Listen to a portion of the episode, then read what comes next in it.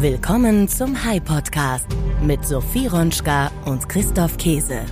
It's just in the last hour, the White House releasing details of a new executive order that would direct federal agencies to regulate as well as shape the growth of artificial intelligence. Hallo Sophie, guten Morgen. Hi Christoph, guten Morgen. Hast du dich inzwischen ausgeschlafen? Du warst ja vergangene Woche in den USA. Ja, danke der Nachfrage. Das waren wirklich intensive, anstrengende, aber auch hochaufschlussreise Tage in New York und Washington. Und du hast ein spannendes Thema mitgebracht. Wir haben es gerade im Originalton gehört. Die US-Regierung unter Präsident Joe Biden hat ihre Regulierung der künstlichen Intelligenz vorgestellt. In Europa wird eine entsprechende Gesetzesinitiative derzeit in Brüssel verhandelt. Sie befindet sich im sogenannten Trilog, also in der Verhandlung zwischen den drei zentralen Institutionen der EU, der Kommission, dem Rat und dem Parlament. Kommission, das ist sozusagen die Regierung der EU. Der Rat bildet die Vertretung der Mitgliedsländer, das Parlament ist direkt von den Bürgern Europas gewählt. Und hier tritt schon ein entscheidender Unterschied zu den USA zutage. Wir Europäer sind ja eigentlich daran gewöhnt, dass sich die Vereinigten Staaten bei der Regulierung der digitalen Welt, um es höflich auszudrücken, viel Zeit lassen, es also wirklich manchmal schleifen lassen. Zum Beispiel beim Datenschutz. Die Datenschutzgrundverordnung der Europäischen Union ging vergleichbaren Regulierungen in den USA um Jahre voraus. Die Europäer hatten die Nase vorn. Also konnte man gewissermaßen erwarten, dass wir Europäer auch in Sachen künstlicher Intelligenz und ihrer Regulierung die Nase vorn haben würden. Doch diesmal läuft es genau andersherum. Die Amerikaner schlagen uns dieses Mal um Längen. Denn in Brüssel haben sich Kommission, Rat und Parlament vorgenommen, sich bis zum Ende diesen Jahres auf einen gemeinsamen Gesetzesentwurf zu verständigen. Zuvor hatten sich alle drei Institutionen mühsam auf einen jeweils eigenen internen Entwurf verständigt. Nun müssen die drei Ansätze übereinander gelegt und zur Deckung gebracht werden. Das ist ein mühsamer Prozess, ein zeitraubendes Ringen um Kompromisse. Dazu hören wir kurz die Tagesschau.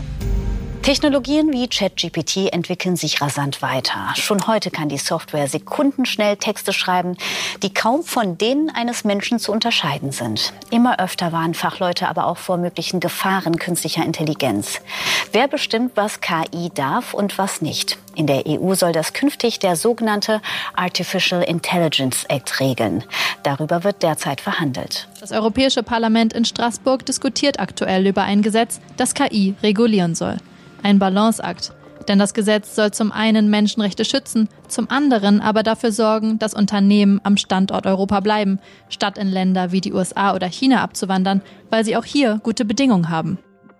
Die Sache köchelt, könnte man sagen, schon seit zwei Jahren in der EU, obwohl köcheln ist auch schon wieder ein unfairer Begriff, weil es ganz normal zum Verfahren gehört, dass über Jahre ein solcher Konsens versucht wird herzustellen. Klar, das Thema ist kompliziert. Man möchte natürlich auf der einen Seite keine Sicherheitslücken aufreißen, andererseits soll die neue Branche KI nicht durch Überregulierung erstickt werden. Was ist der richtige Mittelweg? Darum wird gerungen. Doch selbst wenn es Kommission, Rat und Parlament schaffen, sich in den kommenden Wochen bis zum Jahresende zu einigen, dann erlangt das Gesetz damit noch keine Gültigkeit. Denn wahrscheinlich nimmt die Regulierung die Form einer sogenannten Richtlinie an. Diese Richtlinie schreibt den Mitgliedstaaten der Europäischen Union vor, binnen zwei Jahren nationale Gesetze mit entsprechendem Inhalt zu erlassen.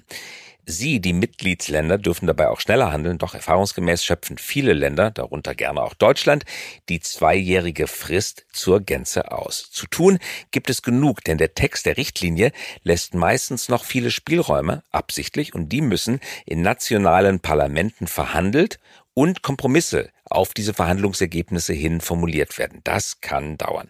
Es kann also bis zu Ende 2025 werden, dass die europäische AI-Regulierung flächendeckend eingeführt ist. Und dann wird es immer noch eine Menge nationaler Unterschiede geben. Ein Flickenteppich ist fast unvermeidlich, ja sogar gewollt, denn die Europäische Union ist ja eben kein Bundesstaat, sondern ein Staatenbund. Ein großer Unterschied. Vielfalt soll es überall geben, auch in der gesetzgeberischen Art, in der Umsetzung solcher solcher Richtlinien aus Brüssel. Würde man das nicht so machen, dann würde man den EU-Skeptikern viel Nahrung geben, denn die reden ja gerne davon, dass eine Zentralgewalt in Brüssel den Kontinent herumkommandiert. Theoretisch könnte die EU auch ein direkt wirkendes Gesetz erlassen, die sogenannte Regulierung. Die spart Zeit und lässt keine Spielräume für die Mitgliedsländer offen. Effizienter wäre das, doch es würde alle nationalen Parlamente und Regierungen der Mitsprache berauben und wäre Wasser auf die Mühlen der vielen Euroskeptiker, die in Brüssel ohnehin schon, obwohl das so falsch wie absurd ist, eine schlecht legitimierte autokratische Regierung sehen. Schwer vorstellbar, dass etwa die italienische Regierung unter der nationalkonservativen Regierungschefin Giorgia Meloni diesen Weg mitgehen würde. Welcher Nationalist setzt schon wertvolles politisches Kapital bei seiner eigenen Klientel ein, nur um Europa zu einer schnellen, effizienten Regulierung in Sache künstlicher Intelligenz zu verhelfen? Interessant ist vor diesem Hintergrund nun, welchen Weg der amerikanische Präsident Joe Biden wählt. This executive order represents bold action, but we still need Congress to act. I just want to thank Senate Majority Leader Chuck Schumer here. Chuck, you've taken the reins in this issue like no one else could. You've developed legislation to harness the power of AI while keeping Americans safe. Tomorrow, I look forward to meeting with you and the bipartisan group that you've put together to bring down to the White House to underscore the need for congressional action. I'm going to continue to call on Congress to pass bipartisan legislation, to stop big tech from collecting personal data on our kids and teenagers online, to ban to ban targeting advertising to children, to limit the personal data these companies collect on us. Folks, let me close with this. We face a genuine inflection point in history. One of those moments where the decisions we make in the very near term are going to set the course for the next decades. And with the position we lead the world in the toughest challenges and the greatest opportunities, look, there's no greater change that I can think of in my life than AI presents as a potential.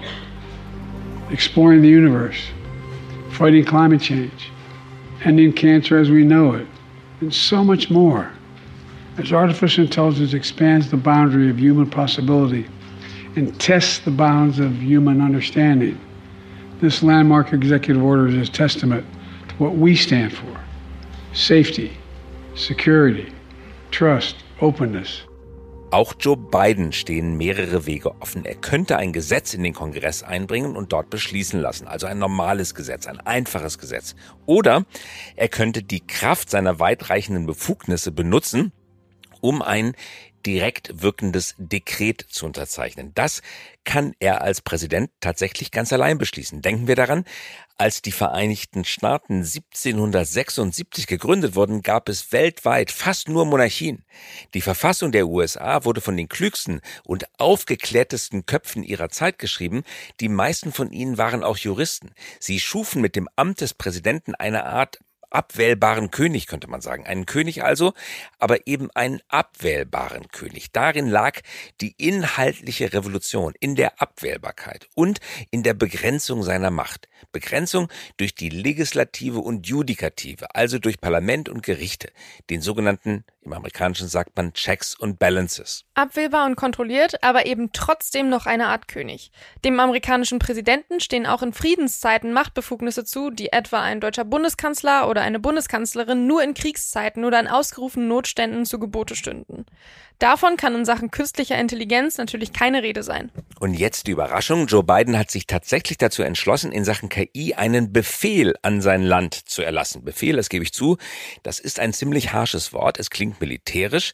Im amerikanischen Sprachgebrauch, auch im rechtlichen Sprachgebrauch, nennt sich dieses Instrument aber tatsächlich Executive Order. Wörtlich übersetzt bedeutet das Befehl des Oberbefehlshabers, also tatsächlich ein Befehl. Ein Präsident kann eine solche Executive Order auch außerhalb militärischer Anwendungsgebiete erlassen. Das ist keineswegs unüblich und kommt des Öfteren vor von Präsidenten beider Parteien. Fast jeder Präsident hat das im Laufe seiner Amtszeit mehrfach eingesetzt.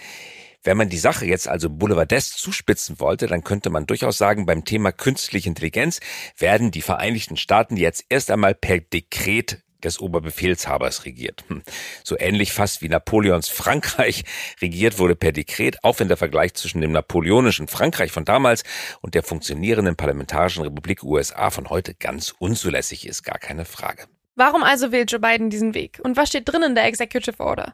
Das wollen wir in dieser Folge des High Podcasts besprechen. Fünf Fragen wollen wir Ihnen und euch beantworten, die sich in dieser Sache aufdrängen. Aber bevor wir das tun, Christoph, berichte uns doch bitte nochmal eben, was hast du in den USA gemacht und worauf beziehen sich deine Einsichten? Mehrere interessante Veranstaltungen in mehreren Städten, aber das, worauf wir uns heute beziehen, das bezieht sich auf eine Veranstaltung, die wir in der vergangenen Woche mit World Minds in Washington durchgeführt haben, in der privaten Residenz des Schweizer Botschafters, wunderschön gelegene große Residenz. Dort hatten wir eingeladen, um über AI und die Regulierung zu diskutieren, weil nämlich in der Vorwoche gerade die Executive Order erlassen worden war und die Regierung, das Parlament waren tatsächlich hochrangig bei dieser Disputation vertreten. Auf Regierungsseite Ann Neuberger, sie ist Deputy National Security Advisor, zuständig für Cybersecurity und künstliche Intelligenz. Sie ist eine der Köpfe hinter dieser Executive Order und von Kongressseite dabei war Congressman Ted Lieu. Er ist in Taiwan geboren, vertritt den 33. Congressional District aus Kalifornien, ist Demokrat und bringt sich von der Parlamentsseite stark in die Diskussion ein. Der Raum war gefüllt mit vielen interessanten Menschen, auch vielen Vertretern der Industrie, die über das Thema mitdiskutiert haben, so dass ich einen persönlichen Eindruck gewinnen konnte darüber, wie die Executive Order zustande gekommen ist, welche politischen Auswirkungen sie hat und wie es von hier aus wahrscheinlich weitergehen wird. Und damit starten wir in die Folge. Ja, genau. Auf geht's. Starten wir in die Folge. Der High Podcast mit Sophie Ronschka und Christoph Käse. Und das ist heute unser Thema. Was Sie über die AI-Regulierung in den USA wissen sollten. Fünf Fragen und fünf Antworten. Wir versuchen heute alles in fünf Fragen und fünf Antworten zu stecken, was Sie zur AI-Regulierung in den USA wissen sollten. Starten wir mit der ersten Frage. Frage 1. Warum wählt Präsident Joe Biden den Weg der Executive Order und strebt nicht ein reguläres Gesetz an? Ja, dazu kann man drei Gründe anführen. Grund Nummer eins, schwierige Umstände im Kongress. Er hat die Mehrheit nur in einer Parlamentskammer. Das Repräsentantenhaus hat größte Schwierigkeiten gehabt, einen neuen Speaker zu wählen, weil sich die Republikaner untereinander spinnefeind sind und sich noch nicht einmal auf einen Mehrheitsführer einigen konnten. Im Senat haben die Demokraten die Mehrheit, aber auch dort ist die Mehrheit hauchdünn. Das bedeutet, der Kongress, sagen viele, ist zurzeit dysfunktional, vielleicht ein bisschen übertrieben, aber auf jeden Fall schwer gehandicapt. Es muss schnell gehen. Die Regierung wollte eine schnelle Regulierung auf den Weg bringen und sich nicht so vielen Parlamentarischen parlamentarischen Risiken aussetzen. Hören wir einmal, wie ABC News über die Executive Order berichtet. The document signed by President Joe Biden Monday is an all-new executive order on artificial intelligence. It's one his administration says includes the most sweeping actions to protect Americans from the potential risks of AI systems. The main pillars of the uh, executive order uh, safety, security, trust, and protection. The order was teased back in July in our interview with the president's director of the Office of Science and Technology policy. We're working on an executive order that the president will consider uh, to take all the actions we can under existing law within the executive branch because we got to play our part. That July interview followed an announcement of AI safeguards the Biden administration got seven major tech companies to agree to. The newly signed executive order was built on those guidelines, but experts say it takes things forward in a major way. It's the enforcement uh, factor here because in the executive order, they talk about asking the Department of Justice, uh, the Human Services, the, uh, the Commerce Department, they ask them to take certain actions. For example, the Commerce Department now has to develop guidance for watermarking content that shows the public that it was made by AI. Developers will have to share results of their safety tests with the federal government before it's released to the public. Much of what's in the executive order has roots in conversations the president had right here in the Bay Area. In June, he sat down with experts and leaders in AI at a San Francisco conference. Silicon Valley, you know, the, the Bay Area is the brain of the United States when it comes to AI. So you talk to the brain first before they can do anything else. Aspekt Nummer zwei. Auch wenn der Präsident jetzt mit einem Dekret arbeitet, möchte natürlich die demokratische Mehrheit, möchte der Präsident, dass ein dauerhaft sicheres Gesetz mit entsprechender Rechtssicherheit entsteht. Dazu reicht die Executive Order nicht, denn wenn ein neuer Präsident ins Amt kommt, zum Beispiel Donald Trump, könnte er mit einem einzigen Federstrich die Executive Order einfach aufheben. Es ist ja nur ein Dekret und ein Dekret kann einfach gestrichen werden. Ein Tag, ein Federstrich, weg ist es. Um das zu verhindern, arbeiten die Demokraten im Parlament parallel darauf hin, dass ein richtig eigenes Gesetz entsteht. Das hat auch Congressman Ted Lieu, von dem ich berichtet habe, bestätigt. Ja, die Executive Order ist ein schneller, effektiver Einstieg in das Gesetzgebungsverfahren. Es wirkt sofort aber danach muss ein ordentliches Gesetz kommen. Deswegen sind die Parlamentarier auch nicht gegen die Executive Order, sofern sie zu Bidens Partei gehören, sondern sogar dafür, weil sie sagen, dann bekommen unsere Gedanken jetzt schon Gesetzeskraft. Danach müssen wir uns trotzdem der Mühe unterziehen, ein ordentliches Gesetz durch das Parlament zu bringen. Und der dritte Aspekt, da kommen wir gleich noch drauf zu sprechen. Es ist zwar ein Befehl des Oberbefehlshabers, aber ein ziemlich ausführlicher, umfassender Befehl. Comprehensive Executive Order, sagt man darüber im Amerikanischen. Es wird ganz viel geregelt, kommen wir gleich noch drauf zu sprechen. Also ist nicht einfach mal eben der Schnellschuss, sondern eine ziemlich durchdachte, ziemlich kluge und ziemlich weitreichende Regulierung. Hören wir, was Bloomberg berichtet. You're in the business of governance, governance of AI systems. Ultimately, this executive order, I feel, leaves a lot still yet to be ironed out when it comes to actual guardrails, actual benchmarks, actual well, really auditing. How do you see this EO doing? It truly is a historic moment. Uh, you know, this executive order was one of the most comprehensive and expansive commitments to responsible AI that we've seen from the federal government. And something that I've stated in the past is we need to be okay with adaptive policy making. And that's what exactly what we are seeing at this moment in time. This year is so comprehensive. Uh, I've barely made it through half of it right now. but this is a strong signal from the government that now it is not about just talking about responsible AI, but making sure that not only the U.S. agencies, but also private sector is showing success against what those guardrails are. So, Carolyn, absolutely, this is a starting point. There's a lot to unpack in this executive order, uh, but I think we're going to see ripple effects across the world uh, with this historic uh, executive order from the president and the vice president. Und das führt zu Frage 2. Was genau regelt die Executive Order in ihrem Kern? Im Kern stehen einige wichtige Punkte. Der wichtigste Punkt ist eine Berichtspflicht. Im Originaltext der Regierung heißt es to share their safety test results. Das bedeutet, wenn eine Firma ein Foundational Model entwickelt, das Einfluss auf die nationale Sicherheit haben könnte, dann muss darüber Bericht erstattet werden. Es muss eine Meldepflicht erfüllt werden, um die Regierung auf diese Gefahr hinzuweisen. Diese Regulierung gilt auch schon für andere Themen, zum Beispiel Industrie. Unternehmen, die potenziell waffenfähige Gerätschaften erstellen, müssen das melden. Diese Meldepflicht dehnt man jetzt auch auf künstliche Intelligenz aus. Dann gibt es weitreichende Vorschriften, wie man Sicherheit in AI-Systeme einführt. Sie müssen, Zitat, safe, secure and trustworthy sein und eine nationale Institution soll überwachen, dass sie das wirklich sind. Eine dritte Vorschrift besagt, dass wenn man AI benutzen möchte, um gefährliche biologische Materialien herzustellen, dann unterliegt man einer gesonderten Regulierung. AI macht es ziemlich leicht möglich, Proteine zu synthetisieren, die sehr gefährlich für den menschlichen Körper sein können. Man kann solche Proteine an Synthesizern ausdrucken und ziemlich leicht in Verkehr bringen. Solche Kodierungen müssen geschützt werden, um die öffentliche Gesundheit zu bewahren. Dann geht es im vierten Punkt um das Bekämpfen von Fake News und Fraud, also gefälschte Bilder, gefälschte Videos, müssen gekennzeichnet werden, damit sie leichter herausgefiltert werden können. Dann ein weiterer Punkt reguliert, wie AI-Tools programmiert werden. Es geht darum, Schwachstellen in den Programmierungen zu finden, Schwachstellen in der Grundmechanik von künstlicher Intelligenz zu finden, sodass KI-Systeme, wenn sie einmal eingesetzt werden, nicht so leicht zu knacken sind und gegen die Bevölkerung der Vereinigten Staaten eingesetzt werden können. Kommen wir zu Frage 3. Was hat die Regierung noch so in den Befehl einfließen lassen? Und hier gibt's eine richtige Überraschung, Christoph, oder? Ja, man glaubt es kaum. Wir hatten ja vorhin schon angesprochen, dass die Europäer führen beim Datenschutzrecht.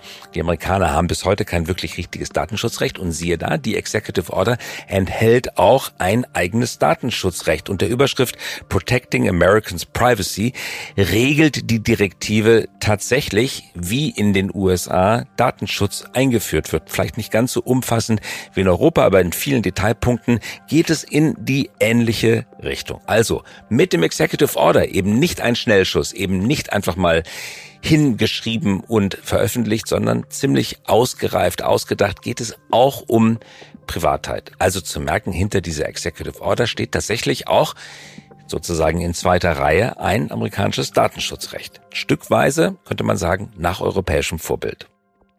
Frage 4. Enthält der Befehl auch Regelungen zu sozialen Fragen? Die Antwort ist ganz klar, man spürt die Handschrift der Demokraten, also einer, könnte man sagen, sozialdemokratischen Partei.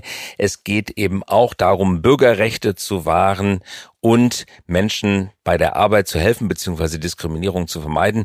Ganze Reihe von Regelungen sind in der Executive Order festgehalten. Ich will mal ein Beispiel herausgreifen, das mich bei der Diskussion in Washington beeindruckt hat, der sogenannten Pre-Trial Detention. Wenn jemand verhaftet wird und im Gefängnis sitzt, ist immer die Frage, ob er gegen Kaution bis zum Beginn des Verfahrens vor Gericht herausgelassen wird oder eben nicht.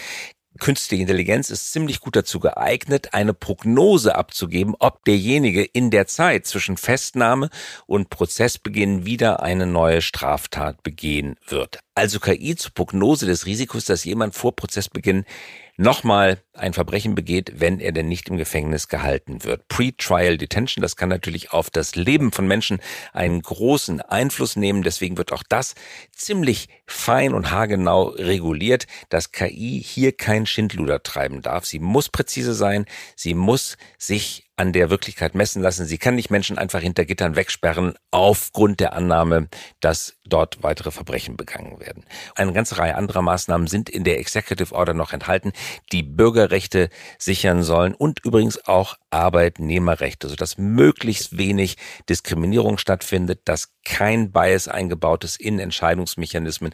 Denken wir an Bewerbungsverfahren. Natürlich dürfen, auch das steht in der Executive Order, künstliche Intelligenzmechanismen nicht dafür benutzt werden, Schwarzen beispielsweise den Zugang zu guten Stellen zu verwehren, um Weiße zu bevorzugen. Das schließt dieses Gesetz aus.